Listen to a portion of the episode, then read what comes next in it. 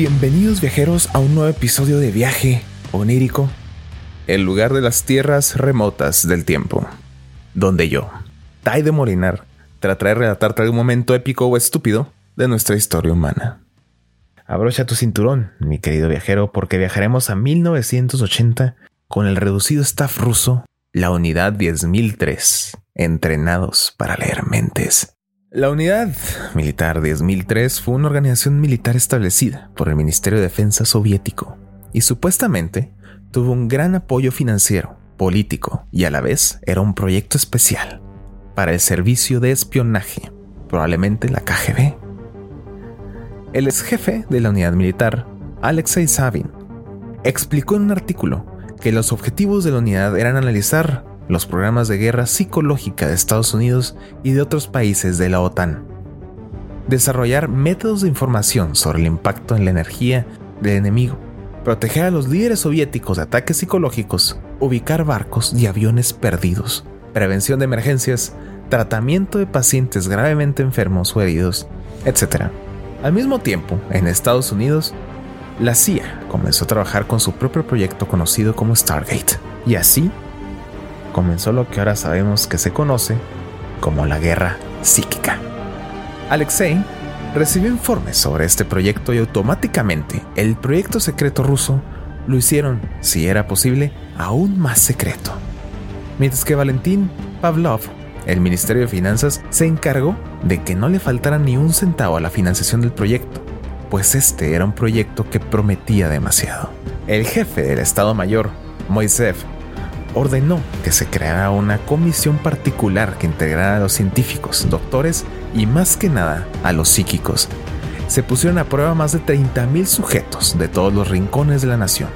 Al final, los militares rusos escogieron a 20 personas que realmente tenían habilidades especiales. Estos psíquicos participaban en las operaciones de detección de objetos e infraestructuras del oponente, así como eran capaces de ofrecer una característica completa a una persona con solo ver su foto o examinar su letra. Saber el contenido de un archivo escrito en cualquier lenguaje, incluso sin leerlo, así como hallar personas desaparecidas. Posteriormente, la investigación avanzaría tanto que Natalia Bekterevka utilizó recursos del Instituto del Cerebro de la Academia de Ciencias de Rusia para descubrir qué hemisferios del cerebro eran los que permitían a los psíquicos tener su poder y así activar las capacidades ocultas en los agentes que no nacieron con estos preciados dones.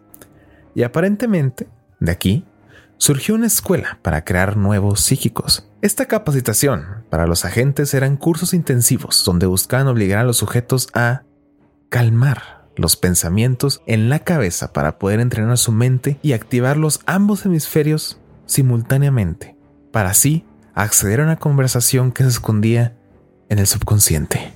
Como todas las historias que hablan de proyectos secretos, que apenas en años recientes comienzan a desclasificarse, existen algunas lagunas para tener un hilo continuo del suceso. Sin embargo, hay suficiente evidencia para creer que sí hubo algo extraño. En algún punto del avance científico ruso, sus espías descubrieron que la CIA estaba logrando que uno de sus agentes psíquicos estuviera viendo cualquier cosa que sucedía en cualquier lugar del mundo solo necesitaban una fotografía. Los rusos entonces comenzaron sus propios experimentos al grado de replicar la oficina oval y tenían agentes concentrados en fotografías y figuras del presidente de los Estados Unidos para intentar confundir y a la larga controlar su mente.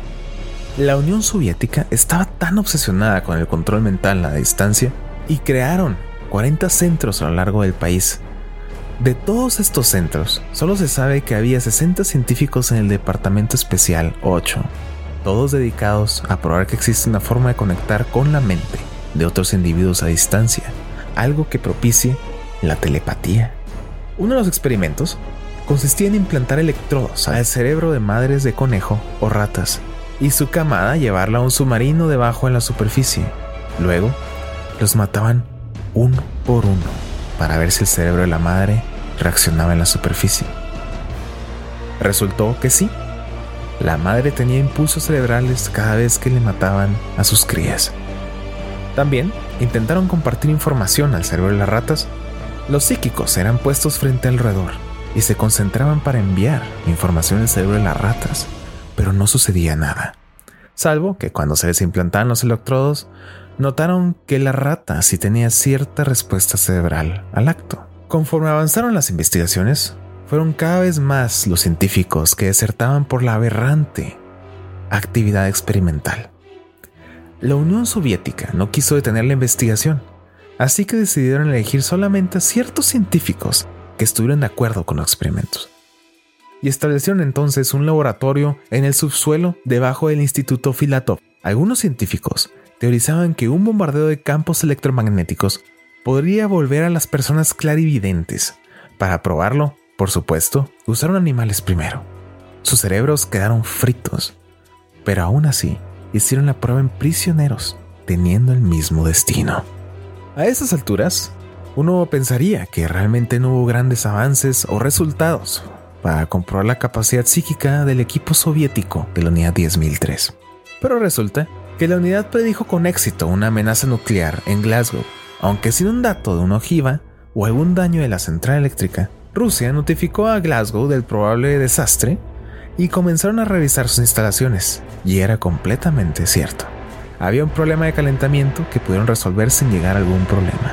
También, la unidad otorgó una posible solución a la crisis militar en Chechenia, importante acontecimiento que ocurrió por la caída de la Unión Soviética. Lamentablemente, según Sabine, Yeltsin no siguió las recomendaciones, llegando al conflicto que duró dos años en resolverse. Aún así, la unidad 10.003 intervino con interrogatorios y en medio de las batallas dieron también predicciones acertadas sobre dónde estaría el enemigo. Este último suceso y la participación en el conflicto en el Cáucaso le otorgó al equipo de Sabine el estatus máximo de administración especial. El general Sabine Trabajó por 15 años en el proyecto y comenzó a desclasificar sus métodos que se convirtieron en la base del entrenamiento psicológico.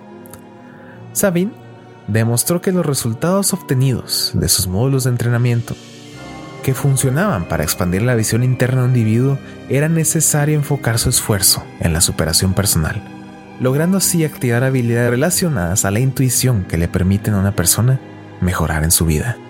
Finalmente, la unidad militar 10.003 se cerró oficialmente en el año 2003, declarando en el reporte oficial que este proyecto salvó al país de la ruina. Actualmente, los métodos de entrenamiento psíquicos desarrollados cambiaron su enfoque y forman parte de la rama de la psicología para ayudar al individuo o controlarlo. Se ha comprobado que varias técnicas de este entrenamiento psíquico han sido empleadas por cultos religiosos y sectas para sumar adeptos a sus filas. Así que, ¿qué opinan, mis amigos? ¿Les interesaría participar en uno de estos proyectos para explotar nuestras habilidades psíquicas y encontrarlos en el campo onírico del único viaje posible a través de los sueños? Un viaje onírico.